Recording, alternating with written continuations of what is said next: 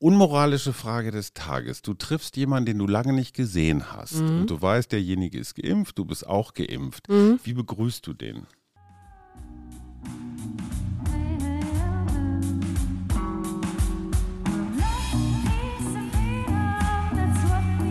Wir, Arbeit, Leben, Liebe. der Mutmach-Podcast der Berliner Morgenpost. Hallo und herzlich willkommen. Hier sind wieder wir, der Mutmach-Podcast der Berliner Morgenpost. Mein Name ist Suse Schumacher. Mir gegenüber sitzt mein lieber Mann. Hajo Und wir melden uns mitten zu Pfingsten aus der dem, Schöneberger Hinterhofstudio. ja, etwas entlockdowned. Wir waren ja auf Patrouille. Ja, Wir haben unser, unser Revier mit dem Fahrrad erobert und uns einfach mal umgeguckt, wie denn das jetzt so ist mit den Lockerungen. Was hattest du für einen Eindruck? So, bevor wir euch jetzt von unseren Fahrradpatrouillenerlebnissen erzählen, ganz kurz ein Hinweis in eigener Sache. Wir werden immer wieder gefragt, hey, ihr macht das äh, prima, wir würden euch gerne unterstützen. Das geht. Äh, wir senden ja schon seit fast 270 Folgen seit dem ersten Tag des ersten Lockdowns. Deswegen heute auch eine Bonusfolge Pfingsten 2020. Wie fühlte sich diese verdammte Pandemie eigentlich vor einem Jahr an? Hört ihr am Anschluss an diesen aktuellen Podcast? Ja, und unterstützen, Teil der Wir-Community werden, sich austauschen mit uns, Fragen debattieren, Sachen gewinnen, äh, online mit uns abhängen. All das ist möglich unter www.steady.fm-wir. Steady wie ready mit EA in der Ecke .fm. Schrägstrich wir. Da erfahrt ihr, wie ihr uns unterstützen könnt, wie ihr Teil der Wir-Community werden könnt. So, und jetzt geht es weiter mit Suses Erlebnissen als Fahrradpatrouille. ähm, noch ein bisschen verhalten. Also es gab ja einige Restaurants oder Bars, die schon draußen wieder relativ volle Tische hatten, aber eben nicht alle. Und ich weiß, wir sind so ein bisschen, wir, wir haben dann unseren Impfpass mitgenommen, weil wir beide keinen aktuellen Test hatten. Und was ich dann wieder interessant fand, war, dass in dieser einen Bar äh, im Wohnzimmer, so heißt die, äh, auch so eine Teststation war. Das heißt, wir konnten da mal eben kurz hinfahren, uns testen lassen und dann ganz entspannt in die Etablissements schauen. Ja, wobei der Bereich oder der Begriff Außengastronomie irgendwie sehr Sehr schwierig zu ne? fassen ist, ja. Ja, Weil es stehen Leute vor Kneipen. ja. Und wer muss jetzt überprüft werden, ob er geimpft oder getestet ist und wer nicht und wer steht nur vom Späti und wer kommt nur vorbei und sagt mal schnell Hallo. Also Mhm. es, solange die Leute nicht wirklich ordentlich sitzen Mhm. und du so Sitzplätze abrufen kannst, äh, ist es ein bisschen freihändig alles. Ja, Unmoralische Frage des Tages. Du triffst jemanden, den du lange nicht gesehen hast Mhm. und du weißt, derjenige ist geimpft, du bist auch geimpft. Mhm. Wie begrüßt du den? Ähm, kommt immer drauf an, was es für jemand Ein ist. gut, guter, Ein guter, guter Bekannter. Freund, den würde ich immer mit, aber ich, ich bin, also ich nehme die Leute gerne in Arm, aber ich halte dann immer meinen Mund geschlossen zum Beispiel. Ja, das ist interessant, weil es gibt so eine bestimmte Technik, dass man so die Gesichter quasi abwendet. Mhm. Also man drückt zwar die Oberkörper aneinander, aber der Kopf guckt einfach woanders hin und Genau. entweder Luft anhalten oder irgendwie so wegatmen. Ähm, aber das ist in der Tat so eine, ja, so eine Gewissensfrage, ne? Mhm. Wen fasst man jetzt an? Und man merkt auch so richtig, wie die anderen auch so fragen. Machen wir jetzt hier so Mhm. Fistbump oder Ellbogen oder kommen wir uns doch näher? Aber es war ja ganz schön. Also was ich schön fand, war, wir haben ja ein paar Kollegen von dir getroffen äh, in unserem ersten, an unserem Stop. ersten Stop. Und da einfach mal wieder so normal zu sabbeln, hätte ich was gesagt. Also so einfach mal wieder ein bisschen quatschen. Ja, aber so ganz sklavisch haben wir uns auch nicht an Abstände gehalten. Ne? Also Naja gut, wir haben, waren aber draußen. Also ja, aber, man es, schon sagen. aber man merkt da so ein bisschen irgendwie äh, äh, äh, Unsicherheit? Nee, eher doch ein bisschen Leichtfertigkeit und ne, du hörst jeden Tag die Inzidenzen fallen und Mhm. dieses, dieses, das hatten wir doch letzten Sommer letztendlich auch, dieses Gefühl, eigentlich haben wir es hinter uns. Ja. Gut, Immerhin habe ich gelesen, dass die indische Mutante, wenn du mit BioNTech oder AstraZeneca das zweite Mal geimpft bist, beinahe so effektiv sind wie gegen die britische Mutante. Das fand ich jetzt erstmal wieder beruhigend. Sehr gut. Sag mal, normalerweise paddeln wir ja Pfingsten mit Freunden. Das Ja. tun wir jetzt schon zum zweiten Mal nicht. Mir fehlt da ein bisschen was. Ja, mir auch. Und die haben sich ja auch getroffen. Wir konnten da nicht, weil wir ja unsere kleine Bartour da hatten. Ja, aber ich finde, Zoom-Paddeln ist echt kein Ersatz für richtig Nee, auf dem Wasser schon. sein. Ja, ich bin ja ein bisschen an diesem Pfingstfest ein bisschen, wie soll ich sagen, verhalten. Vor zwei Jahren ist mein, äh, ja, mein allerbester Freund Thorsten verstorben, sehr überraschend, sehr gar nicht so, äh, ja, sehr überraschend auf jeden Fall. Und mhm. mit dem bin ich immer mit dem Mountainbike durch, durch den Grunewald gefahren und äh, ich habe so eine Gedächtnistour gemacht und ich merke dann doch, ich habe es wirklich immer wieder versucht, so wegzudrängen oder so, aber dieses Loch ist echt groß. Mhm. Es ist wirklich, wirklich groß. Glaube ich. Wenn so Menschen von einem gehen. Ich sag jetzt mal was Fröhliches. Ich Los. unterbreche dich jetzt. Mach. Äh, ich begrüße unsere neuen Steady-Mitglieder. Mm. Katrin. Oh. Oh, das war der falsche. Suse okay, versucht gerade Effekte zu machen. Uh, Katrin! Hurra! Und jetzt musst du nämlich reimen. Ach, Katrin. Mann, ich hatte so einen guten Reim auf Katrin. Ähm, äh, gib mir noch eine Sekunde, der kommt wieder. Der, der kommt, kommt, der, der kommt wieder. Ich habe ihn echt vergessen, ich Trottel. Ich habe mir den heute Morgen schon überlegt. Äh, ich war heute. die Zeit überbrücken. Ich habe heute mal geguckt, wo wir überall gehört werden. Mhm. Ich habe mir jetzt nur so ein paar rausgeschrieben, aber das fand ich schon beachtlich. Nämlich unter anderem in Bangladesch, in Chile, in den Vereinigten Arabischen Emiraten, Nein. in Finnland, in Israel, in der Russ Russischen Föderation, im Iran, auf den Seychellen, in Indien, in Rumänien, Kenia, Korea, Bolivien, Neuseeland, Algerien. Da sind immer deutsche Urlauber oder ne? Residenten, die uns hören. Wir grüßen euch alle. Wir grüßen euch alle und freuen uns, dass ihr uns hört. Ich habe ja seit langem mal wieder am Samstag tatsächlich am Radio gehangen und die Bundesliga. Es ging nicht um den Grand Prix. Es ging nicht um den Grand Prix, sondern die Bundesliga live. Es war so unfassbar spannend. Wer steigt auf? Schafft Lewandowski den Müller-Rekord? Ja, du Was kamst aus deinem Armine? Zimmer überhaupt nicht raus. Ich kam überhaupt nicht raus, weil ich, ich guckte gleichzeitig, hörte ich Radio und guckte auf Spiegel Spiegel Online den Live-Ticker. Und Union spielt international. Lewandowski, dem ich es wirklich gönne, auch wenn er bei den Bayern spielt, weil der ist einfach ein so guter Fußballer, dass er diesen Gerd Müller-Rekord von 40 Toren in der 90. Minute schießt er das 41. Ding. Ja, Wahnsinn. Und man fragt sich, ob der gegnerische Torwart ähm, von Augsburg, der auch polnischer Herkunft ist, ob mhm. der dem Lewandowski, der hat den Ball so abprallen lassen mhm. und hat hinterher immer so ein bisschen spöttisch gegrinst. Und es war ja eh wurscht, weil die Bayern führten 4-2, 5-2. Mhm. Also hat er ihm den jetzt in der 90. Minute noch so, geschenkt. so ein bisschen vor die Füße gelegt oder nicht, so als polnischer die Landsmann. polnische Freundschaft gestärkt. Der eher strapaziert, weil ja. der Deutsche oder Bayer Gerd Müller hat jetzt den Rekord verloren. Ich finde es großartig. Werder Bremen, wie stehst du zu Werder Bremen? Gar nicht. Aber ich habe eine Kollegin, die absoluter Werder Bremen-Fan ist und das über, ich würde fast sagen, Jahrzehnte und egal wie die spielen, sie ist immer dabei. Otto Rehagel, Miroslav Klose, Mesut Özil, das sind echt ganz große Namen, die dabei, Rudi Völler natürlich, die bei Werder unterwegs waren und jetzt spielen die zweite Liga gegen den HSV, gegen St. Pauli, mal gucken, was Holzbein Kiel macht. Also es ist, ähm, es, es ist eine tragische und gleichzeitig tolle Saison. Ich habe eine Frage in eigener Sache. Ja. Kennt sich jemand von euch in Sardinien aus? Also so richtig, nicht mal da gewesen, sondern Sardinienkenner. Weil wir überlegen im Sommer da tatsächlich mit unserer kleinen Familie eine gute Woche hinzufahren. Äh, auf der einen Seite möchten wir dahin, weil wir da noch nie waren. Auf der anderen Seite, wenn man nicht so lange da ist und sich auskennt, fühlt man sich ja immer so ein bisschen töffelig. Also mhm. betreute Sardinienferien, wenn jemand von euch da jemanden kennt.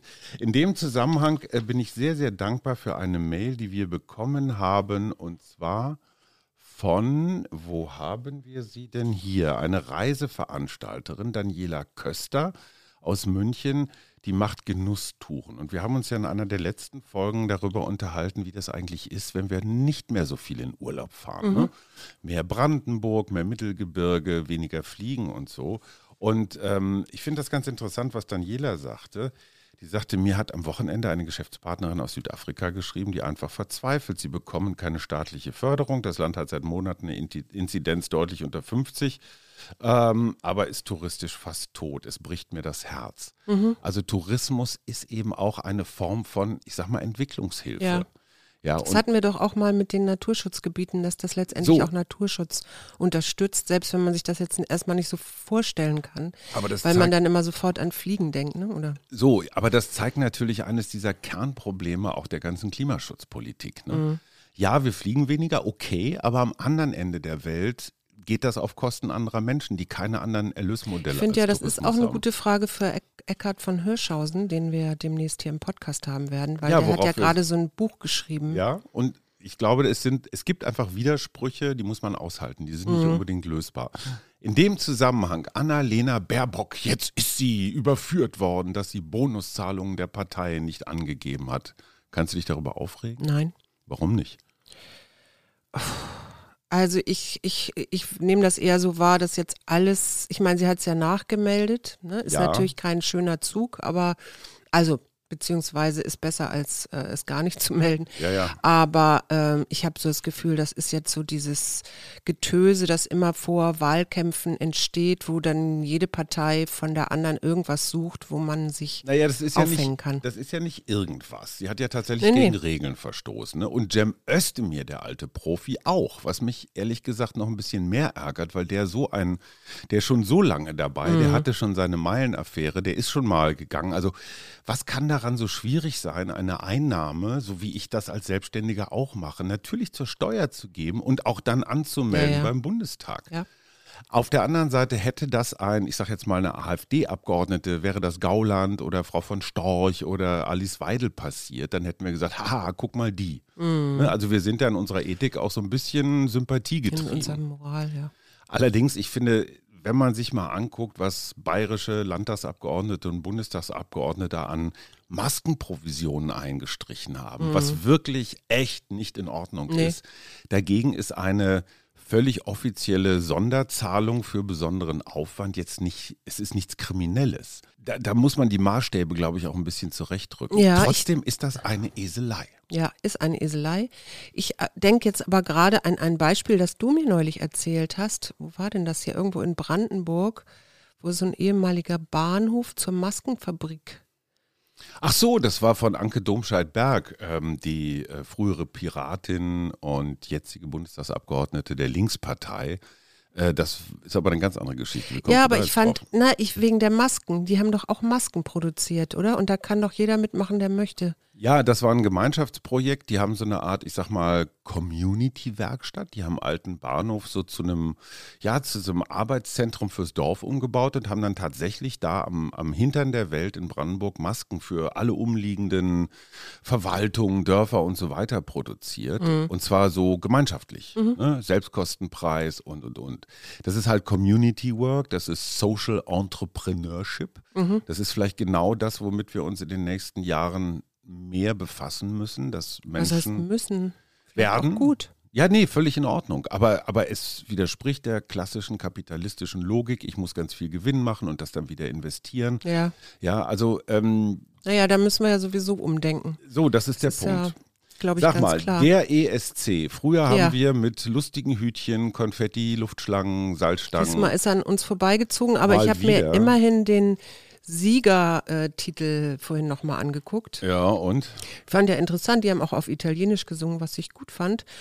Sehr, sehr hübscher Sänger. Mhm. Und es hat mich so ein bisschen so an Der, gekokst, der ACDC. gekokst haben soll auf der Bühne. Was? Ja, die Bildzeitung zeigt ein Video, wo er irgendwie sich so, ja, man kann nicht genau nachvollziehen, was er da tut, aber er beugt sich so sehr weit runter und scheint irgendwas mit seiner Nase zu machen. Mhm. Was ich glaube im Fernsehen vor mehreren zig Millionen Zuschauern für relativ dämlich halte. Ja, definitiv. Ähm, aber ich meine, hey, äh, 30, 40 Jahre nach David Bowie ist ein Mann oder Prince oder, oder Iggy Pop ist ein Mann, der so ein bisschen Hardrock mit Kajalstift in der Lederhose macht, auch echt nicht wirklich fresh, oder? Nee, aber ich glaube, da äh, sind unsere osteuropäischen Freunde, die wählen solche Songs immer ganz gerne, weil ich erinnere mich an diesen, wann das war das so ein Finne, war das so ein Finne mit, ähm, oh, wie hieß der denn noch? Äh, das war so ein Hardrock. Ach so, Stück. die, ja, Lordi. Lordi, Ja, genau. ja.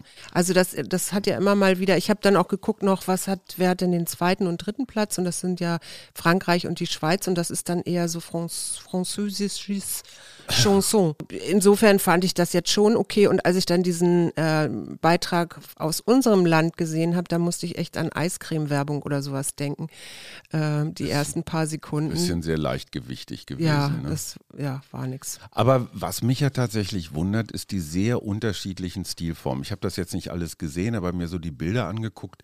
Du hast auch wirklich noch diese klassischen Frauen, die mit wenig an irgendwie Turnübungen auf der Bühne vollführen, wo man so das Gefühl hat, hey, ist an euch irgendwie so die ganze Gleichstellungsdebatte komplett vorbeigegangen. Mein Favorit war ja Dordi und Gagna Magna, ich weiß nicht was, klingt wie ein isländischer Vulkan.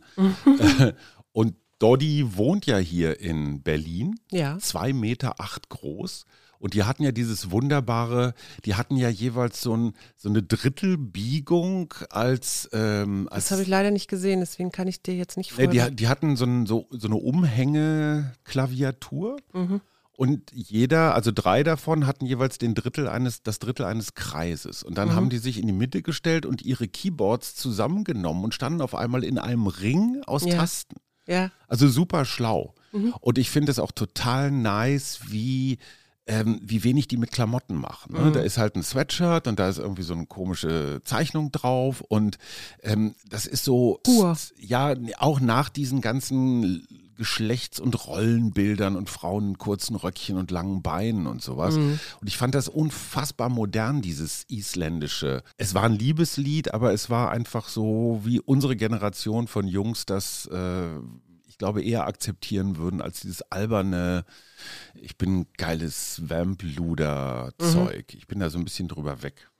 Ich fand noch ganz interessant, ich habe einen Artikel gefunden, da geht es eigentlich um, jetzt muss ich Albrecht sagen, also Albrecht Dürer. Ja. Ich habe ja in meiner Abi-Prüfung in Kunstgeschichte, das war die, das vierte mündliche Fach, Nein. weil ich da so gerne Met-Hefte las. Ja. Und ich weiß nicht, wer Met auch kennt. Äh, Ja, da war dann immer am Ende Alfred E. Neumann in irgendeiner äh, entsprechenden Person. Und Und, du hast ich habe dann Alfred Dürer Alfred gesagt. E. Dürer. Und ich habe das auch erstmal gar nicht gemerkt. Und ich merkte nur dann an meinem Kunstlehrer, dass irgendwas nicht richtig ist. Naja, gut, die Aufregung. Ähm, ich habe noch eine Sache mitgebracht und das, das deswegen Albrecht Dürer, mh, ein Artikel. Und da geht es mir jetzt gar nicht so sehr um ihn, sondern äh, um folgende, um folgenden Brief. Und dazu muss man erst mal sagen, es gab am 29. Juni des heiligen Jahres 1500, das ist der Festtag von den Patronen Peter und Paul, ein heftiges Gewitter über dem Va- Vatikan und ein Blitz schlug in die päpstliche Residenz ein und brach, brachte ihr Dach zum Einsturz, sodass Papst Alexander der Vierte, nee Quatsch, der Sechste, dabei am Arm verletzt wurde. Ne? Und dann verbreitete sich natürlich diese Nachricht wie ein unglaubliches Lauffeuer. Man erwartete zu der Zeit ja auch immer den Antichrist. Und es gibt einen Brief von einem Nürnberger Pilzhändler und Hobbyhumanisten steht Moment, hier noch. Pilz oder Pelz? Pelz. Ah. Sebald Schreier. Und der schrieb an Konradi Keltis in Wien, einem bedeutenden Humanisten aus der Zeit, äh, seine Ängste von der Seele. Und er schrieb, der Blitzschlag im Papstpalast sei als allerletzte Mahnung Gottes vor dem kommenden Weltuntergang zu deuten. Damals schon. Weise nicht vieles auf das Ende hin, fragt, fragte Schreier. Hätten nicht soeben die Türken mit 150.000 Mann die Stadt Methoni in Griechenland eingenommen und wären damit erstmals bis an die Adria vorgedrungen, sei das christliche Abendland nicht viel zu zerstritten, um der Gefahr durch die Türken entgegengehen zu können. Er spielte auf den Schweizer Krieg und den italienischen Krieg an. Wir seien doch selbst schuld. Welch entsetzliche Folgen hätten Hochmut, Neid und Libido und vor allem jene ganz spezielle Libido, deren Namen er nicht auszusprechen wagte, die Sodomie der Männerliebe. Okay, wo wir gerade bei Ende sind, kennst du Ursula Wanetzki? Nein? Für die geht auch was zu Ende. Sie ist nämlich Doppelgängerin von Angela Merkel. Oh, Und die hat so von der Frisur und von Klamotten her, ich finde, sie sieht gar nicht so merkelig aus, aber sie hat die letzten 16 Jahre gut davon gelebt, so ein bisschen wie Merkel zu sein. So, was weiß ich, für Werbung und solche Sachen. Und die muss sich jetzt auch was anderes überlegen, weil ich weiß nicht, ja, die kann machen, was sie will, aber wie Armin Laschet wird sie nicht aussehen. Also, liebe Ursula Wanetzki, das Leben geht weiter. Pfingsten geht auch weiter. Ich habe Ja. noch eine sehr aufbauende Mitteilung, bevor wir übrigens euch unsere historische Pfingstfolge von vor einem Jahr sozusagen als Hörfutter für die Feiertage noch aufs Ohr geben. Was ist hast das du denn die noch mit vor? der kleinen Imaginationsübung, Ganz die ich genau. mache? Du führst mich äh, durch den Wald. Es Jetzt weiß ich um- nicht, wie die Hörerin hieß, aber es gab eine Hörerin, die hat mir dazu auch was geschrieben und sich das öfter mal gewünscht, dass ich solche Imaginationen leite. Das werde ich sicherlich demnächst auch mal wieder tun. Aber vielleicht magst du diese eine noch mal hören.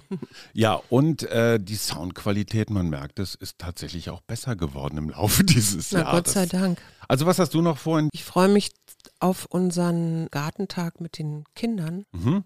Am Montag. Und äh, ich mag, glaube ich, jetzt eine Karte ziehen. Und dann, ich habe ja nächste Woche ähm, wieder so ein, ja, da bin ich Mentorin für eine Coaching-Ausbildung Ah, okay. und beobachte junge Kolleginnen und gebe geb, gebe Hilfestellung und so. Also Für den. Fall, dass du ausgehst die nächsten Tage, habe ich eine Frage an dich. Je länger du in einer Kneipe stehst, oder in diesem Fall jetzt vor Mhm. einer Kneipe, fühlst du dich dann attraktiver oder weniger attraktiv als zu Beginn des Kneipenbesuchs? Also jetzt unabhängig von Alkoholgenuss. Mhm. Du gehst um Ich 8 in eine Kneipe, fühlst du dich um 11 attraktiver oder weniger attraktiv? Ich glaube, das kommt immer auf mein Gegenüber Nein, an. es gibt Untersuchungen, es gibt Studien. Also man fängt an mit Attraktivität und endet mit, ich muss jetzt nach Hause, weil ich so derangiert bin oder wie? Ist genau umgekehrt. Echt? Ja, es gibt einen Effekt und zwar den sogenannten Torschlusseffekt. Und wenn die Leute das Gefühl haben, so jetzt ist gleich äh, äh, Zappendudi hier, jetzt werden die Zapfhähne hochgeklappt, fühlst du dich attraktiver, Mhm. weil du denkst, so zum Ende hin willst du nochmal gut Wetter machen und vielleicht geht noch irgendwas mit einem Kontakt. Mit Alkohol Ich hätte natürlich. das jetzt für mich genau andersrum ähm, beobachtet. ja, dann wärst du Weil der wir waren nämlich neulich gewesen. in der ersten, als wir in der ersten Kneipe waren, also draußen, ähm, da stand da so ein junger Mann an äh, und wir kamen da an und der guckte mich an und ich guckte ihn an und wir lachten uns so an Mhm. und da fühlte ich mich sehr attraktiv. Ja, das ist jetzt ein einziger, ein einziger Danach Moment. dann runter. Aber da in Wirklichkeit, so wer zum angeguckt. Beispiel da auf der Partnersuche ist oder einfach mal so interessiert an anderen Menschen, der senkt seine Ansprüche, Mhm. weil der denkt sich so, ne, Torschluss-Panikeffekt, lieber überhaupt jemanden als alleine nach Hause gehen. Ja. Klar, wenn du noch einen getrunken hast, sowieso weiter. Und das Interessante ist, ähm, dein Selbstbild verändert sich dann auch. Also Mhm. Zum Schluss hin findest du dich attraktiver und senkst dein Level, einfach nur um höhere Paarungschancen Möglich, zu haben. ja, ja, Möglichkeiten wollte ich jetzt auch gerade sagen. Also je später der Abend, desto schöner die Gäste. Das, Das stimmt. stimmt. Ja. das stimmt. So, Ach, du hast ein Kärtchen Ja, gezogen. ich habe ja, ja, ich habe noch eins. Ich habe ja äh, das erste Mal in meinem nee, Leben, das würde ich jetzt nicht Ach, sagen, schade.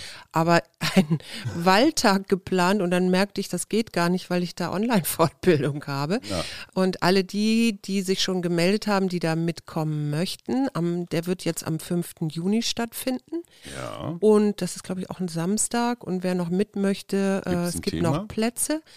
Äh, ein Teil davon wird die Baumeditation sein, aber das muss nicht jeder mitmachen. Also da ähm, werde ich zwei Sachen anbieten. Okay, weil ich meine Fähigkeiten in Sachen erotisches Vorlesen auf jeden Fall verbessern muss, äh, Oh Gott. Also okay, Einfachheit habe ich gezogen. Einfachheit. Einfachheit, was fällt dir dazu ein? Einfach und Heit. Ah, du bist echt eine große ich Hilfe. bin heute nicht so kreativ. Also, sei einfach du selbst. Schau über allen Jubel und Trubel hinweg auf das, was bleibt. Nimm dir Zeit zu klären, was wichtig für dich ist und lasse das, ne äh, das Nebensächliche fallen. Also einfach mal so weg mit Zeug. Weißt du eigentlich, wann die gut. erste deutsche Zeitung gedruckt worden ist? Äh, 1822. Nee, 1502 in Nürnberg, Ach, die neue natürlich. Zeitung. Und das war wahrscheinlich mit äh, Johannes Gutenberg seinen beweglichen Lettern. Liebe Katrin, mir ist mein Reim immer noch entfallen. Vielen Dank für deine neue Steady-Mitgliedschaft, aber ich arbeite dran. Er kommt noch. Jetzt kommt gleich, nicht wundern, nochmal ein Jingle und dann unsere Folge von Pfingsten 2020. Wir wünschen euch noch ganz schöne Feiertage und bis dahin. Bis bald. Tschüss. So, und den machen wir ganz kurz, damit jetzt die nächste Folge anfangen kann. Viel Spaß!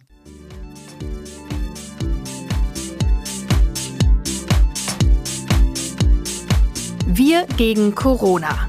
Arbeit, Familie, Liebe. Ein Mutmach-Podcast der Berliner Morgenpost. Hallo und herzlich willkommen. Hier ist wieder unser Mutmach-Podcast. Wir von der Berliner Morgenpost. Mein Name ist Suse Schumacher. Ich bin Psychologin, Coachin, Mutter, Gefährtin und Mensch. Und mir gegenüber sitzt der andere Mensch. Ja, halb Mensch, halb Tier. Kein Panzergrenadier, sondern Hajo Schumacher. Journalist, äh, Kolumnist für die Berliner Morgenpost seit vielen Jahren und äh, fröhlich pfingstig unterwegs. Wir freuen uns sehr, dass wir eine monothematische Ausgabe machen, wie so häufig am Wochenende. Und Suse erklärt jetzt, worüber und warum und wozu. Sofort, aber erstmal würde ich gerne wissen, deine letzten 48 Stunden oder waren es 72? Tja, die waren mit einer kleinen Enttäuschung verbunden, weil wir am Freitagabend auf unsere Laube wollten und eine technische Widrigkeit, ich nenne es mal so, ohne ins Detail zu gehen, hat uns davon abgehalten. Ich habe irgendwie eine Stunde lang rumgebastelt und gedoktert und gemacht und getan, aber das Gerät wollte nicht und dann sind wir wieder nach Hause gefahren, unverrichteter Dinge. Das fühlte sich komisch an und war eine schöne Zen-Übung loslassen. Also nicht da so drin bleiben. Da habe ich auch gemerkt an dem Freitagabend, wie sehr ich so in dieser Grübelei der letzten Tage und Wochen verhaftet war. Wie mir interessanterweise auch dieser Drosten Kekulé, ich weiß nicht, was Streit, der ja eigentlich gar kein Streit sein müsste, wie mir sowas auch dann nochmal nachgeht, so gedanklich. Also ich kann das so schlecht abschalten. Wie, wie, wie, sag mal genauer, weil ich kann mir jetzt gerade gar nichts drunter vorstellen. Was geht dir dann noch so durch den Kopf? Ach, dann gucke ich noch mal schnell bei Spiegel Online, da ist da ein Rieseninterview mit Drosten. Und dann, weißt du, das ist ja auch alles wichtig und auch alles interessant, aber diese Kunst, das jetzt auch mal sein zu lassen und zu sagen, ey, die Welt dreht sich weiter, ob du das jetzt liest und dazu noch irgendwas rummeinst oder nicht. Also ja, loslassen. Mhm. Und jetzt bist du eigentlich schon mitten in unserem Thema, auch wenn ich das nicht loslassen nennen würde, sondern das, worüber ich mit dir heute ein bisschen reden möchte, ist auf der einen Seite die Natur und wirklich das ganz ernst gemeint als Ressource und gleichzeitig das, was wir, glaube ich, jetzt alle gut gebrauchen können, Gel Gelassenheit beziehungsweise Geduld. Aber gelassen und loslassen äh, ist ja, Ja, ja, nicht so das hat- weit voneinander entfernt. Ganz kurz, Natur als Ressource. Ja. Das klingt so ein bisschen, wenn man das nicht so kennt, ich sag mal gewöhnungsbedürftig. Ressourcen sind ja so, naja, so Vorräte. Ne? Also man, die Erde hat Erdölressourcen zum, Zum Beispiel. Aber, wo du hast vielleicht auch Ressourcen, um zum Beispiel in Krisensituationen gut damit umgehen zu können, indem du zum Beispiel ähm, Gelassenheit entwickelst. Und das kann man ja trainieren, also das kann man ja richtig lernen. Also ich kann einen Gelassenheitsvorrat anlegen. Ich würde nie von einem Vorrat reden. Für mich sind Ressourcen auch einfach, äh, die müssen ja nicht nur, das müssen ja nicht nur Erdressourcen sein, klar. also äh, Rohstoffe oder so, sondern das kann ja, können ja auch einfach Fähigkeiten sein. Also Fähigkeiten, die ich habe, die mich zum Beispiel in einer Krise ähm, gelassener damit umgehen lassen. Naja, aber eine Fähigkeit muss ich ja erstmal finden, dann muss ich sie ausbauen, irgendwie Ja, entwickeln. kultivieren. Ja, aber das ist für mich ein Vorrat. Also eine, eine ausgeprägte Fähigkeit, die ich sofort anwenden kann, das ist für mich auch so eine Art Vorrat, so eine Art Verhaltensvorrat. Ja, okay, ich bin bei Vorrat immer, denke ich immer an die Kartoffeln meiner Oma im Keller, weißt ja, aber, du so. aber, aber so ähnlich ist das. Ja, Weil vielleicht. ich glaube, Gelassenheit, und das ist ja das Interessante, das ist ja auch eine These von deinen Positivpsychologen, dass man ganz viele Dinge, von denen so der romantische Deutsche glaubt, dass sie im Übermaß in einem angelegt sind, kann man auch ganz schön viel lernen. Also Mhm. man kann Liebe lernen, man kann Gelassenheit lernen, man, kann, Weite lernen. Weite lernen, man kann Großzügigkeit lernen. Man kann loslassen lernen. So, also das heißt, diese Dinge sind, die habe ich vielleicht von Natur aus mal irgendwann als Anlagen mitbekommen, aber inwieweit diese kleinen Pflänzchen äh, dann auch schon geblüht haben und Früchte Flourishing, tragen. sagt Herr Seligmann. Das ist ja ein, eine Aufblühen. Stütze der Genau, positiven also Psychologie. ob die jetzt verkümmert sind oder ob die aufgeblüht in voller Blüte stehen, das ist ja so ein bisschen auch meine Entscheidung. Genau. Das heißt, ich habe mich darum zu kümmern. Ich kann nicht irgendeinen Schalter umlegen und dann bin ich gelassen. Nee, genau. sondern ich kann mich in die Gelassenheit reinüben. Ist ein Ja. bisschen wie Sport, ja. Wenn ich jeden Tag laufen gehe, dann komme ich weiter und schneller, als wenn ich das noch nie gemacht habe. Ja, ist letztendlich auch, wenn du so willst, so ein Muskeltraining. Also weil das äh, Gehirn ja ein großer Muskel eigentlich ist und den dieses Gehirn oder diese Gedanken und alles, was damit zusammenhängt, kann man trainieren. Und genauso kann man eben Gelassenheit sich auch antrainieren. Wie waren deine letzten 48 Stunden, abgesehen davon, dass du dich die meiste Zeit auf diesen Podcast Ja, es- vorbereitet hast? Natürlich. Das ist tatsächlich das, äh, hat mich auch sehr beschäftigt, dass wir eben durch so eine technische Panne nicht ähm, dahin kamen, wo wir hin wollten. Und tatsächlich habe ich in diesem Moment ähm, daran gedacht, im Moment zu bleiben und aus dem Moment das Schönste zu ziehen. Und zu sagen, okay, das eine funktioniert nicht. Ich kann jetzt daran festhalten. Ich kann jetzt richtig verbissen mich ärgern, dass dieses Scheißding nicht an, an springt. Ich kann aber auch sagen, okay, was kann ich stattdessen, woran kann ich mich jetzt stattdessen freuen? Und wir hatten ja dann doch auch noch einen ganz schönen Abend und ich habe mich dann wirklich darauf konzentriert und nicht mehr auf das, was letztendlich für mich schon so Vergangenheit war. Für jeden Moment zu entscheiden, nämlich genau dann, wenn Sachen nicht funktionieren, kann ich ja, habe ich ja diese eigene Entscheidung zu sagen, okay, ich beiß mich daran jetzt fest, werde wütend, trete dagegen oder sonst wie. Also Entschuldigung, ich wollte nicht über Gegentreten reden. Ähm, zu, mein, meinem Fuß geht es übrigens besser, das als Fun Fact am Rande. Gut. Sondern ich kann mich auch konzentrieren, was, also was stattdessen, ne? Das und Beste draus machen. ja, das Beste daraus machen Letztendlich, und, und zu gucken, okay, jetzt freue ich mich eben über andere Dinge. Und äh, was uns da eben gut helfen kann, ist die tatsächlich die Natur. Schätzelein, wir hatten ja in der letzten Folge habe ich, hab ich ja praktisch wie Vercingetorix äh, bei Alesia vor Julius Caesar meine Waffen niedergelegt, dir zu Füßen und gesagt, du hast für diese Folge die komplette Macht, Regie und Steuerungshoheit. Dann leg mal los. Ja, jetzt würde ich dich erstmal gerne, um dich so ein bisschen einzustimmen auf dieses Thema, würde ich eine kleine Imaginationsreise mit dir machen. Und alle, die uns jetzt hören können, soweit sie nicht gerade am Steuer ihres Autos oder weiß ich nicht, auf dem Fahrrad sitzen, gerne mitmachen. Setz dich doch mal ganz bequem hin und atme mal tief in den Bauch und lass mal alles, was dich gerade noch so beschäftigt, beim Ausatmen Quietsch, quietsch. raus. Das sind nicht meine Knochen übrigens, das ist das alte Gestühl, was hier quietscht. Also dreimal tief in den Bauch atmen und alles rauslassen, was dich jetzt gerade noch irgendwie festhält, was gerade nicht hierher gehört. Und nun stell dir vor, du stehst an einem Waldrand und du wirst jetzt als nächstes in diesen Wald gehen.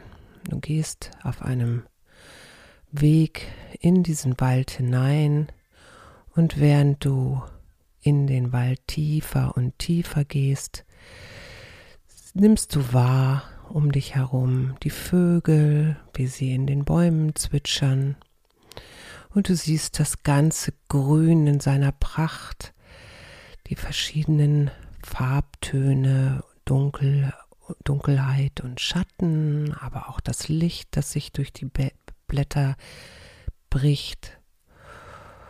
Und du siehst und nimmst dich wahr als ein Teil dieses großen, schönen Waldes, der dich so einlädt. Und atmest immer tiefer und tiefer. Und da siehst du ganz weit entfernt einen Baum, der dich besonders anzieht. Und du kommst näher und siehst diesen schönen Baum immer klarer, seine Krone und die Vögel, die in ihm sitzen und die Nester, die dort mit Vogelküken gefüllt sind und du siehst die schönen Blätter, die dieser Baum hat und diese wunderschönen Stamm, den er hat und die Wurzeln, die noch so ein Stückchen aus dem Erd, aus dem Erdboden rausschauen. Und du läufst um den Baum herum und erfreust dich und dein Herz geht auf, weil dieser Baum so wunder, wunderschön ist. Und dann trittst du näher an ihn ran und vielleicht umarmst du ihn oder vielleicht lehnst du dich auch mit deinem Rücken an ihm an. Oder vielleicht setzt du dich auch vor ihn. und genießt ihn und hast einen kleinen Austausch mit diesem Baum. Und du kannst jetzt diesem Baum, diesem Lebewesen eine Frage stellen. Und vielleicht kriegst du eine Antwort. Vielleicht ist diese Antwort gar kein Satz oder Worte. Vielleicht ist es ein Gefühl in deinem Herzraum. Und vielleicht ist auch gar nichts, aber auch das ist völlig in Ordnung und gut. Und während du an diesem Baum lehnst oder sitzt oder stehst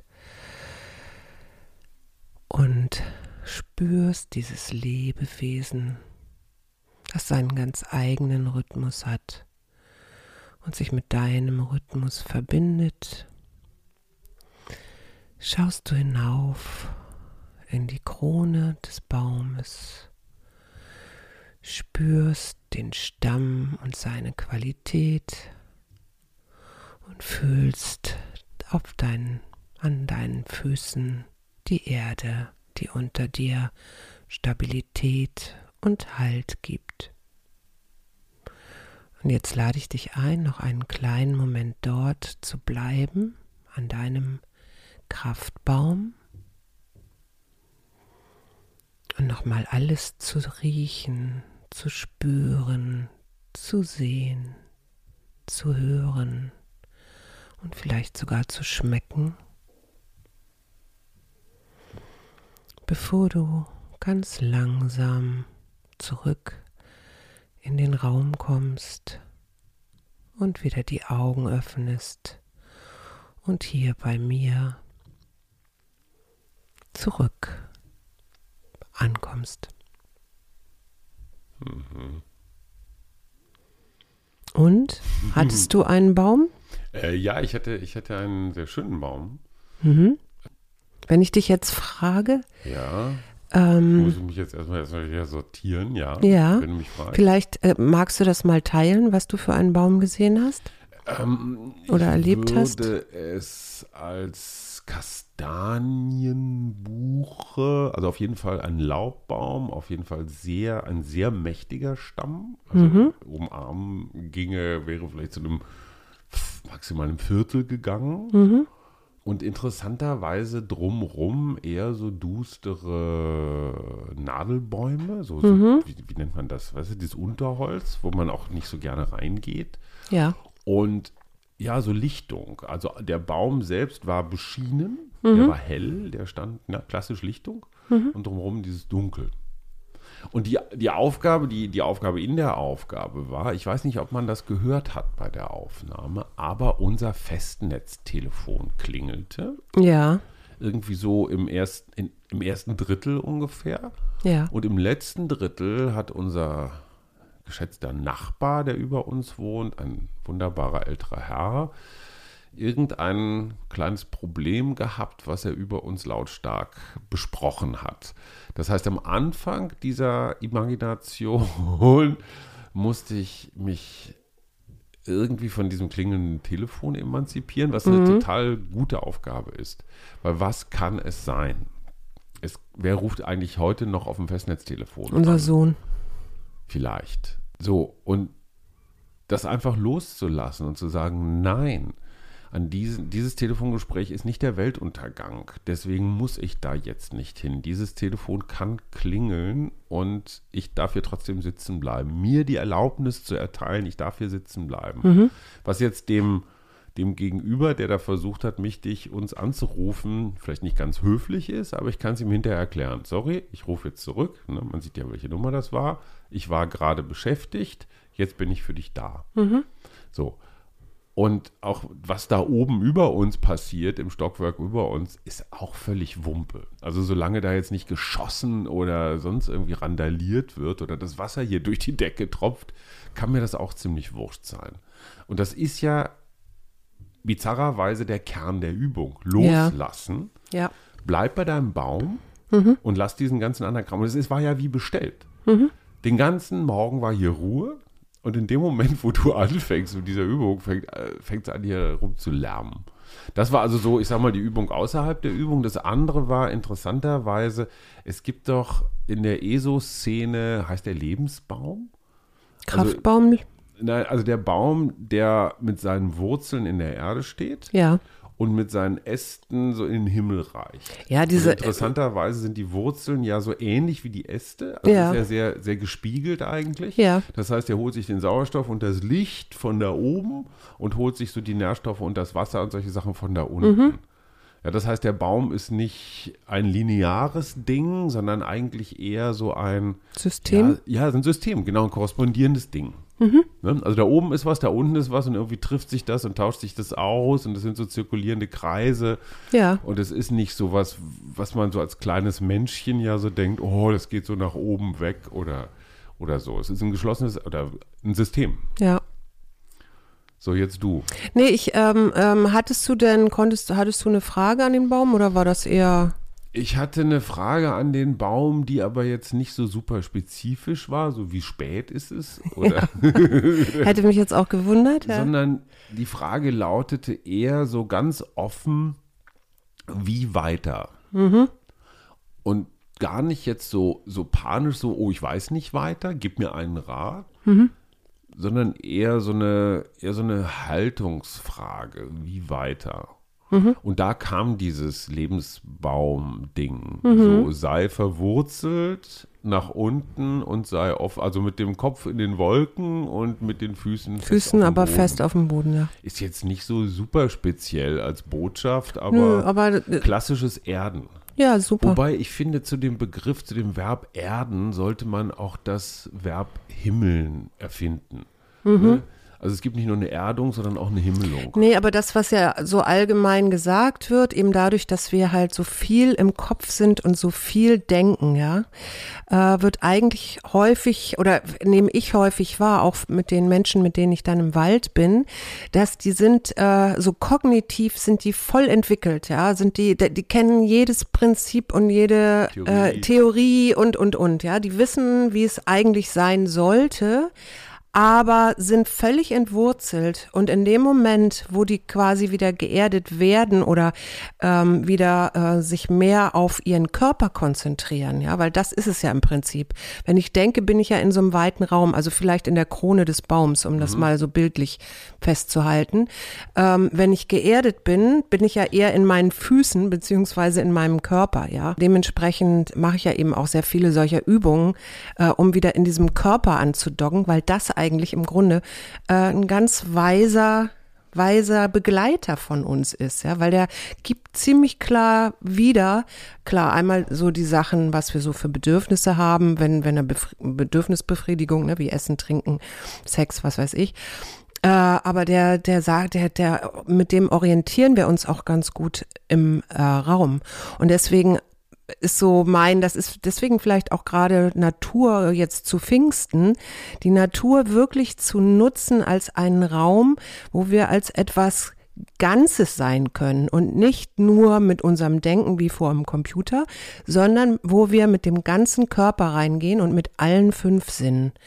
Und wenn du dir überlegst, dass der Sehsinn sehr stark mit, mit dem Denken verknüpft ist, dann wird vielleicht auch klar, dass die anderen vier Sinne, während wir zum Beispiel zu Hause am Computer sitzen, im Homeoffice oder so, die anderen vier Sinne da so ein bisschen zu kurz kommen. Unser Wohlbefinden, das weiß man aus, es gibt unglaublich viele Studien inzwischen, eben weil dieses Waldbaden ja jetzt auch zunehmend so ein Interesse weckt geweckt äh, hat, bei den Menschen wieder in den Wald zu gehen oder in die Natur zu gehen. Man weiß, äh, dass Wohlbefinden dann auch entsteht, wenn alle fünf Sinne angesprochen sind und dass die Natur etwas schafft, weil das ja ein Raum ist, wo wir uns erstmal grundsätzlich keine Sorgen machen müssen, dass uns irgendwie ein Auto überfährt oder sonst wie. Also all das, was normalerweise menschlichen Stress verursacht, wenn wir uns draußen in der Stadt bewegen, weil viele Menschen, Autos, Lärm und so weiter, das ist alles in der Natur nicht. Das senkt halt unter anderem den Stresslevel.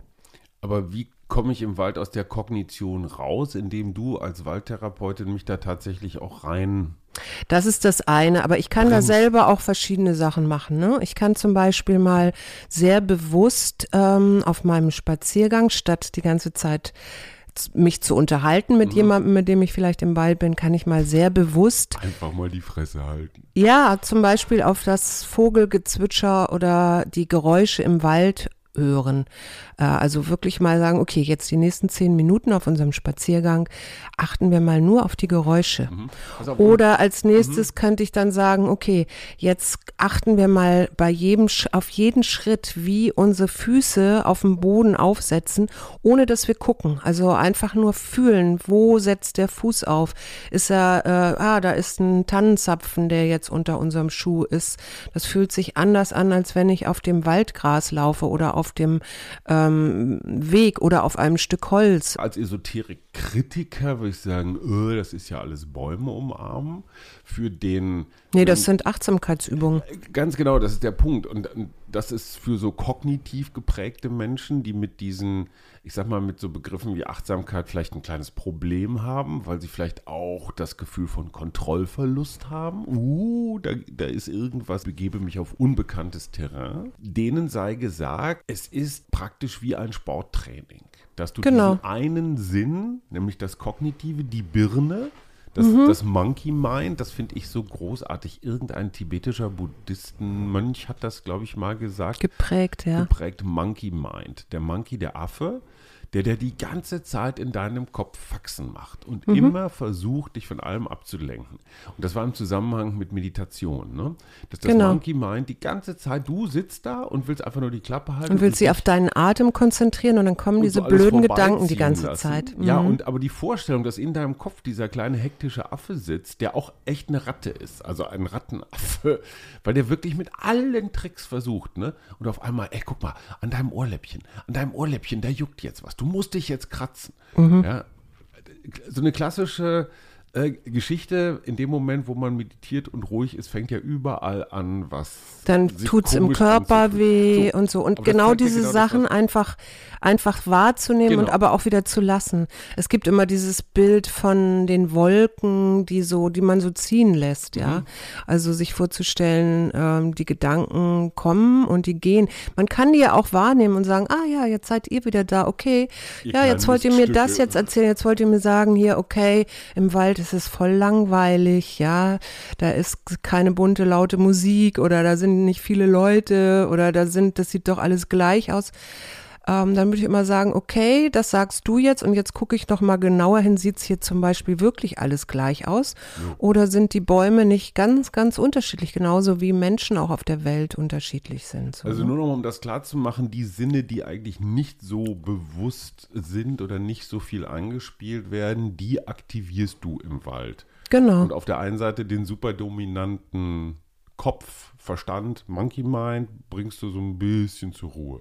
Das ist die Idee dahinter. Das ist so ein bisschen die Idee dahinter, ähm, aber natürlich ist auch ganz klar, also es gibt ja so die berühmteste, einer meiner Lieblingsstudien ähm, von, ich glaube, er hieß Roger Ulrichs, ich weiß es jetzt nicht, ist ein Amerikaner äh, gewesen, der hat eine Krankenhausstudie gemacht. Ähm, der hat Patienten ähm, sich angeguckt, die, glaube ich, alle irgendwas, ich weiß gar nicht mehr, was es war, aber irgendeine bestimmte Operation vor sich hatten.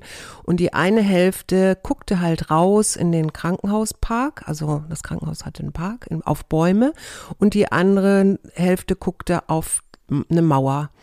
Und dann gab es ganz klare Effekte, nämlich, dass diejenigen, die in den Park geguckt haben, auf die lebendigen Bäume, äh, sich viel schneller erholt haben, weniger Schmerzmittel brauchten. Ich glaube, Alexander und früher Kekulé auch konnte nachweisen, dass diese Studie einige methodische Mängel hat. Ach, jetzt hör doch mal auf mit dem Quatsch. Siehst du, jetzt bist du wieder da drin. Das hast du vorhin noch bemängelt, dass du da immer noch. Entschuldigung, bin schon wieder raus. Also, jetzt sagte ich eigentlich, hätte dich jetzt gerade in den Wald eingeladen. Doch, hast du total. Ich bin auch gleich wieder da. Aber du warst Ähm, für einen schlechten Aber Scherz. es gab zum Beispiel, ja, ich weiß, für einen schlechten Scherz äh, lässt du alles stehen und so liegen. sieht's genau. aus. Aber was mir zum Beispiel noch einfällt, ist Richard Louv. Der hat dieses berühmte Buch geschrieben, Das letzte Kind im Wald, wo er sagt, was für Kinder wichtig ist, sich in der Natur aufzuhalten, weil die sich dort besser entwickeln können, als wenn du sie immer nur vor iPad und iPhone und so setzt. Und der hat diesen Begriff des Nature Deficit Disorder geprägt, Mhm. womit er aber nicht meinte, dass du irgendeine Verbindung im Kopf nicht funktioniert oder Mhm. so, sondern dass das die verlorene Verbindung zu natürlicher Umwelt also ist, Naturmangelsyndrom. wenn du so willst, ja. übersetzen. Aber ich Genau. habe da, ich hab da eine Frage, wenn ich mir überlege, wie der Wald so aus meiner Kindheit insbesondere besetzt war, Ja, dann war der immer auch unheimlich. ja. Also Hänsel und Gretel sind da von der bösen Hexe. Wie, hier, wie hießen der noch? Äh, Rumpelstilzchen. Also irgendwelche ganz Dass komischen. niemand weiß, dass sich so, Rumpelstilzchen also ganz heißt. komische Wesen, die Mhm. da wohnen. Geister, Elfen So, und so weiter. Äh. Rotkäppchen und der Wolf war im Wald. Ja, also der Wald war zumindest mal in der Grimmschen Welt, die ich glaube für unsere Generation auch eine etwas größere Bedeutung hatte als jetzt für unsere Kinder, aber bei den Gebrüdern Grimm war der Wald negativ. Das war so, naja, vielleicht nicht der Vorhof zur Hölle, aber es war unsicher da. Hast du das Gefühl, dass das bei einigen Leuten, mit denen du in den Wald gehst, so tief drin ist, so eine Waldangst? Nee, die Leute, die mitkommen tatsächlich, ich glaube, die haben alle auch irgendeine Affinität zu Wald oder zu Mhm. Natur. Und es ist ja auch, also ich behaupte ja, dass jeder Wald seine eigene kleine Färbung hat oder Nuance hat. Absolut, absolut. Und in den, in den Wald, in den ich meistens gehe, das ist tatsächlich ein Wald, der, den ich sehr, sehr freundlich wahrnehme. Der hat sehr verschiedene Bäume, also es ist ein Mischwald und der hat sehr helle, der ist ein sehr heller, freundlicher Wald. Aber es gibt natürlich auch diese dunklen, wo dann ganz Sträucher und, und, Und also wo du nicht so, auch, ne? ja, und auch Duster. Aber- aber so, so ein reiner Kiefernwald, Ja. nee, Kiefern- oder Fichtenwald würde ich jetzt auch nicht gehen. Das ist ja so ein, das ist für mich auch kein Wald, sondern das ist mehr so, ein, so eine Monokultur. Also so Ich kann mich erinnern, ich glaube, es war in der Kita von unserem Kleinen, da machte die Kita-Gruppe tatsächlich einen Waldausflug und manche Kinder waren ausgerüstet und angezogen, als würden sie jetzt in den Krieg ziehen? aber wirklich in den Afghanistan-Krieg ziehen. Also die hatten natürlich Kopfbedeckung. Das ging über die Ohren und hinten noch mit so einem Lappen über den Nacken. Ne? Das war Zeckenschutz.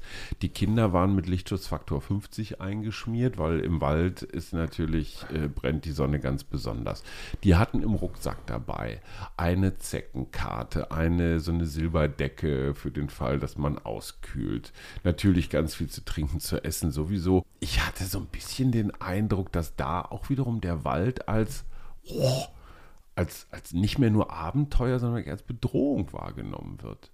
Ich, das finde ich so interessant. Für dich ist der Wald immer durch und durch positiv. ja, ja. Für ganz viele Menschen, oh, da krabbelt was, da fällt dir was auf den Kopf. Ich da, hatte neulich tatsächlich auch eine, eine Teilnehmerin dabei, die sagt, ich bin eigentlich total ängstlich und vor allen Dingen jetzt mit Käfern und Spinnen und Mühe. Und die hat sich wirklich, wir haben ja, wie gesagt, am Anfang fangen ja immer mit Wahrnehmungsübungen an. Und die hat sich wirklich so weit entspannt. Wir sitzen auch irgendwann immer alle auf dem Waldboden, ja, also so im Kreis. Und die hat sich irgendwie total entspannt und saß da und hat das aber auch so wahrgenommen, hat gesagt, das ist ja toll, ich bin gerade ganz entspannt hier. Insofern ist das alles möglich. Man muss es überhaupt diesen ersten Schritt erstmal gehen und zu sagen, hey, da bin ich wieder bei Forscherblick. Ich setze jetzt meine Lupe auf oder meinen, meinen Forschertropenhelm und gehe jetzt einfach mal bewusst rein und guck mal, was mit mir da passiert, ja, und bin so ganz erlebnisoffen. Also das wäre so mein großer Wunsch. Und man kann ja mit dem Erlebnisoffen. Park auch vielleicht anfangen. Das Wort erlebnisoffen. Nee, Ja. das ist schön. Ja. Und das, was wir ja tatsächlich wissen, und da gibt's wirklich inzwischen Studien über Studien, ähm, du stärkst dein Immunsystem schon, wenn du zwei Stunden im Wald bist. Du hast dein Cortisol, also das ähm, Stresshormon, senkt sich. Da gibt's auch Studien, ne, wo man Leute durch die Stadt laufen lassen hat und durch den Wald laufen Ja. lassen hat und dann nachher hinterher, also vorher und natürlich auch dann hinterher den Cortisolspiegel äh, kontrolliert hat. Es fördert Entspannung und, und Wie heißen diese Dinger, diese, diese Stoffe noch, die von boah, Blättern oder Nadeln produziert wird? Terpen, Terp, Terpene. Terpene. Mhm. Was machen die noch? Die sind unter anderem dafür da, dass sie dein Immunsystem, also dafür sind sie natürlich nicht da. Pene sind eigentlich Botenstoffe, die Pflanzen benutzen oder Bäume benutzen, um sich zum Beispiel ähm, zu warnen. Mhm. Und da weiß man aber eben auch inzwischen, Wenn dass das gerade bei Koniferen, das mhm. sind also Nadel, Gewächse, Nadelbäume, die man ja auch äh, extrem riechen kann im Wald, dass die halt unser, für unser Immunsystem unglaublich gut sind. Mhm. Ähm, gleichzeitig kannst du dir auch vorstellen, wenn du dir den, den Boden anguckst und je vielfältiger dieser Boden oder dieses Bodenleben ist. Also da mhm. sind ja auch Bakterien und solche Dinge drin. Äh, Kinder, die im Wald groß werden oder mit Natur groß werden, haben ein viel stärkeres und, und gut ausgeprägtes äh, Immunsystem dadurch, dass sie genau mit diesen ganzen Stoffen ähm, im Boden, also eben auch Bakterien, in, in Berührung gekommen sind und äh, das Immunsystem sich dadurch einfach viel besser mhm. aufstellen konnte. Es ist ähnlich wie eine, bei einer Darmflora, ja. Also so je mhm. vielfältiger, umso besser und so, umso gesünder. Und das weiß man ja auch, dass es neben der Entspannung eben auch wirklich gute gesundheitliche Effekte hat. Und jetzt nicht nur Wald, also man kann natürlich genauso an der Ostsee spazieren gehen oder am äh, ähm, auf, auf dem platten Land Land oder so. Also es muss jetzt nicht immer Wald sein. Ich bin nur so waldaffin, weil ich den Wald einfach so gerne mag. Ich kann das nur bestätigen. Ich war ja vor, wann ist das ja auch schon wieder ewig, ja vor zwei Wochen, vor drei Wochen. Ja. Mit drei oder vier meiner Kumpels waren wir ja im Weltkulturerbe Buchenwald. Genau. Und zwar gar nicht so weit. Also ich wusste bis vor ein paar Jahren überhaupt nicht, dass es das gibt. Ein riesiger Buchenwald. Äh, so groß, dass er ja in der Liste der Naturweltkulturerbe der, der UNESCO aufgenommen ist. Und wir sind da tatsächlich zehn Stunden lang durchs Grün gelaufen. Und es war wirklich ein Feuerwerk des mhm. Grüns. Wie gesagt, ich weiß jetzt auch, warum du, ich habe das ja nie so richtig glauben wollen, aber Grün die meisten Abstufungen, Schattierungen und Varianten aller Farben hat. Ja, und gleichzeitig hat es eben auch eine beruhigende Wirkung ja, ja, uns. das macht, das macht totalen Sinn, weil wenn wir die meiste Zeit als Menschen auf dieser Erde durch den Wald gerannt sind oder irgendwie zumindest Pflanzen in der Gegend waren, ist Grün hat natürlich auch eine unglaubliche Signalwirkung für uns. Mhm. Wir können an dem Grün schon sehen, oh, das ist essbar, das ist frisch, das ist feindlich, das ist freundlich mhm. oder so. Ne? Also mhm. wie die Eskimos mit, oder Inuit heißen sie, glaube ich, politisch korrekt, äh, 20, äh, 30 Sorten Schnee. Äh, unterscheiden untersche können. Weiß, nee, nicht ja. Schnee, sondern weiß. Weiß, weiß unterscheiden können, ja, ja, ne? Also natürlich. Also helles, graues, strahlendes. So wie eben jede Kultur auch in ihrer besonderen Landschaft ähm, genau. bestimmte Eigenschaften entwickelt. Ne? So, das hat sogar Marco Polo übrigens schon beobachtet.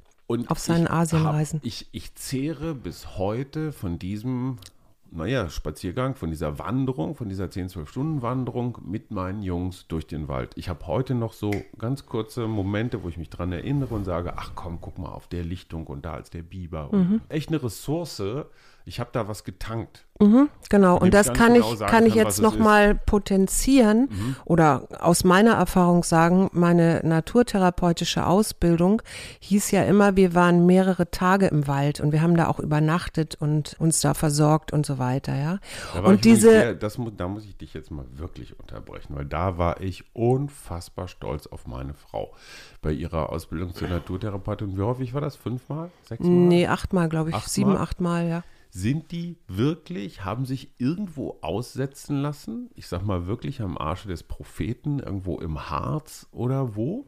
Ja. Und dann hattet ihr dabei, ganz wichtig, ein Tarp. Nur, das dabei, was du auch selber tragen kannst. Ja. Ne?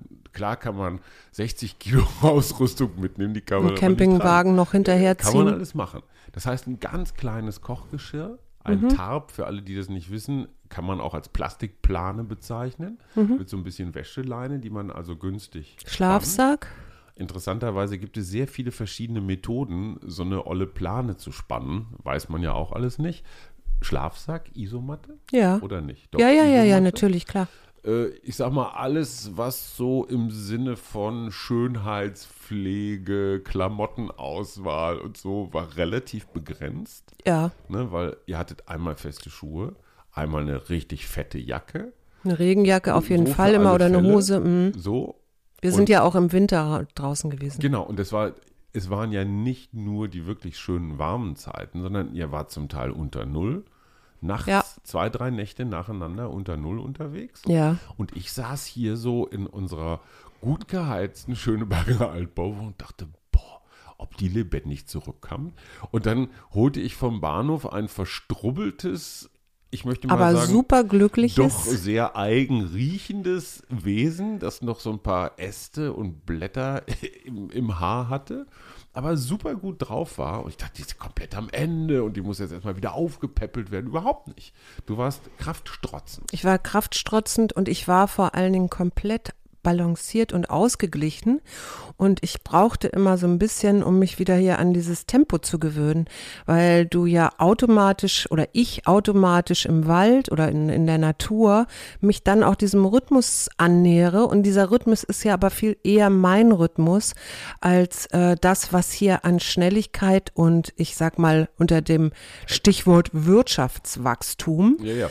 ähm, hier so fabriziert wird. Und was auch, ich glaube, und das ist ja das Besondere, äh, was uns Corona am Anfang geschenkt hat, ähm, dass das alles plötzlich mal ausgeknipst war und wir wieder ähm, dahin gekommen sind, wirklich das äh, zu spüren, was was wir wirklich sind. Und wir, waren sind so eben bisschen- nicht wir waren diese so ein Hektiker. bisschen im Wald. Ne? In den ersten Corona-Wochen waren wir so ein bisschen im, Im Wald, Wald, mit ja. Mhm. uns alleine, so auf das Nötigste reduziert.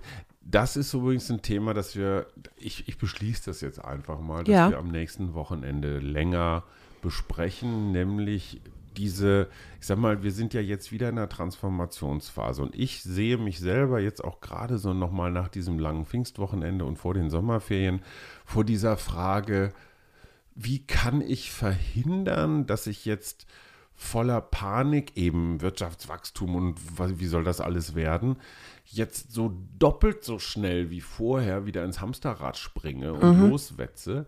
Wie kann ich mir den Corona-Spirit, also ich sag mal Ende März, Anfang April, wie kann ich mir diesen Corona-Spirit erhalten. als Ressource letztendlich erhalten?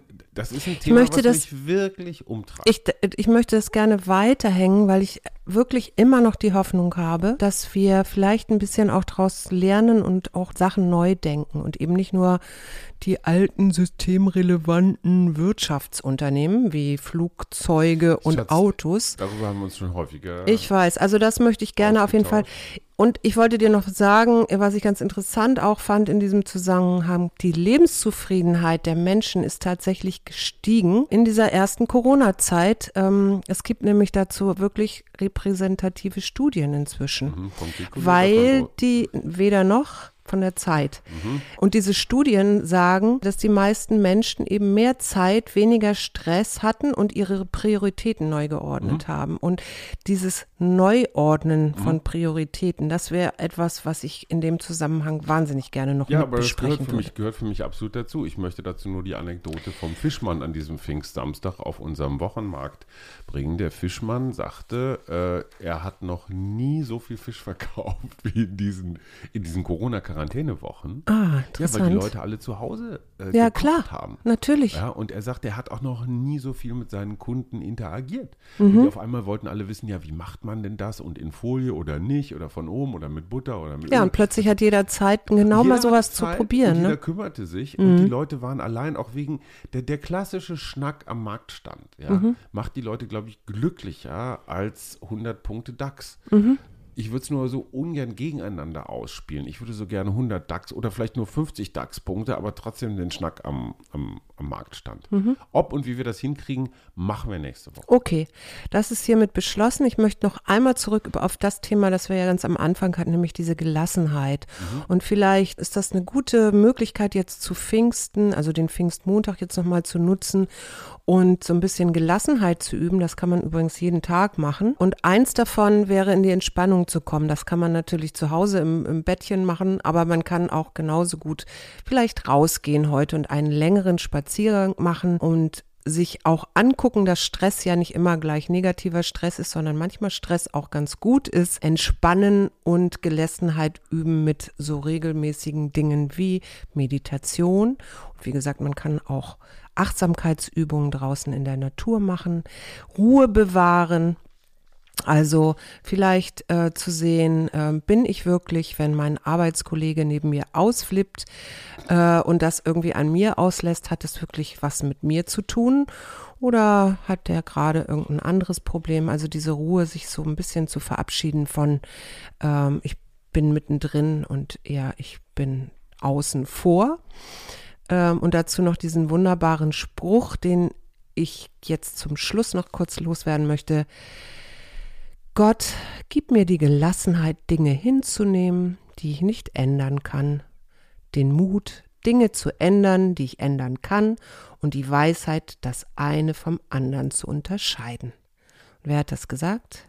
Äh, Konfuzius, Winston Churchill, Mark Twain. Es war ein amerikanischer Theologe, Philosoph und Poli Thoreau. Politikwissenschaftler, der interessanterweise einen deutschen oder vielleicht österreichischen Namen hat, aber ein Amerikaner war. Ich weiß nicht, wie man den amerikanisch ausspricht. Ähm, ich sage es jetzt mal auf Deutsch. Reinhold Niebuhr.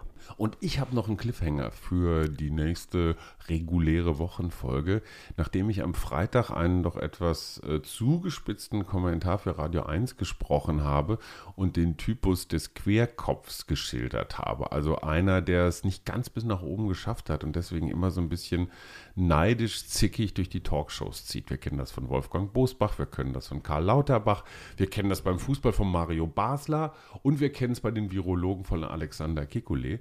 Und bei den Grünen hatte ich Du das. kannst Hallo. in Ruhe lassen. Ich hatte dich noch gefragt, natürlich Boris Palmer, ne, der immer auch seine Partei gegen sich aufbringt. Und dieser Boris Palmer hat mir dann, der, der muss das ganz schnell gehört haben, der muss irgend so super Alert haben, immer, das spricht auch für diese Narzissmus-Theorie. Hallo Herr Palmer, falls Sie dieses hören, wahrscheinlich wird es durch Ihre sensiblen Forschungsinstrumente und Kontrollinstrumente auch wieder Ihnen gemeldet, dass Sie hier erwähnt werden. Also lieber Herr Palmer, ähm, ja, ich werde gegen äh, Vertraulichkeitsregeln ein klein wenig verstoßen und Ihre SMS, die ich übrigens sehr, sehr nett fand, zum, zum Besten geben. Meine Antwort dazu natürlich auch. Trachten Sie dies als Ausnahme in dem Moment, wo wir vertraulich über Illuminaten, 5G, Reptiloiden und Aluhüte korrespondieren. Das werde ich natürlich nicht preisgeben. Ich habe auch noch was, was ich ganz gerne loswerden würde. Eine Karte auch, aber äh, ich möchte noch alle grüßen, mit denen wir normalerweise zu Pfingsten Kanu fahren. Tja, Was leider raus. auch ausfiel, weil Seit, seit fast 30 Jahren paddeln wir jedes, fast jedes Pfingsten. dafür gibt es jetzt einen mit Podcast. vielen alten, guten Freunden. Und du hast eine Karte gezogen, die passt, nämlich Inspiration. Wir alle haben uns gegenseitig dazu inspiriert, irgendwas zu Pfingsten zu machen und uns dann wenigstens gegenseitig die Fotos zu schicken. Ich hoffe, diese klein, dieser kleine Podcast ist ein bisschen Inspiration gewesen, um mehr in der Natur zu verbringen und sie wirklich zu nutzen. Diesen wunderbaren Heilungsraum, wie ich den jetzt mal nennen möchte. Und ich lese sie aber eben noch ganz kurz vor. Schaffe in deinem Leben Raum für intuitive Eingebungen. Lass den Lärm des Alltags hinter dir und verbinde dich mit der Quelle, die alles Lebens speist. Und insofern im Sinne von Naturkreislauf, Lebenskreislauf wünsche ich euch allen ein wunderschönes Pfingstmontags. Und weil ich immer das letzte Wort haben muss und zur Inspiration noch gar nichts gesagt habe, weil meine Gattin das schon alles erledigt hat. Ja, ich mache jetzt mal Er den, mault ich mache jetzt mal den Alex und bin auch den beleidigt. Mauler. Inspiration, ich werde ja häufig gefragt, Herr Schumacher, wie kommen Sie auf diese vielen so wunderbaren Gedanken? okay, okay, okay, das war ein bisschen über Das leicht war sehr, sehr übertrieben, würde ich sagen. Und es gibt einen Rat für alle, die, die auf der Suche nach Kreativität und Inspiration sind. Ich kann für mich sagen, wenn ich alleine irgendwo sitze und grüble, werde Ja. ich exakt null inspiriert. In dem Moment, wo ich mich mit anderen Menschen austausche, idealerweise mit Menschen, die nicht so ganz genau auf meinem Kurs sind, sondern die irgendwas So anders wie ich. machen. Meine Frau zum Beispiel, also die einfach so ein bisschen mondsüchtig unterwegs sind, die sind das, das nimmst du jetzt zurück. Das ist Nein. nicht in Ordnung. Nein. Mondsüchtig bin ich Wir nicht. sind beide mondsüchtig. Wenn Vollmond ist, dann wachsen uns Heulen so wir. Nee, Ja. dir wachsen noch diese Fellbüschel auf den Handrücken. Und, aber vielleicht hätte ich das nicht verraten sollen. Ha, ha, ha. Ja, und äh, humorbegabt und selbstironisch ist sie auch. Ich war, jetzt hast du, ich wollte noch irgendwas ganz Wichtiges sagen, das habe ich jetzt leider vergessen. Ich sage jetzt einfach Tschüss Und tschüss. und Tschüss. Wir gegen Corona. Arbeit, Familie, Liebe. Ein Mutmach-Podcast der Berliner Morgenpost.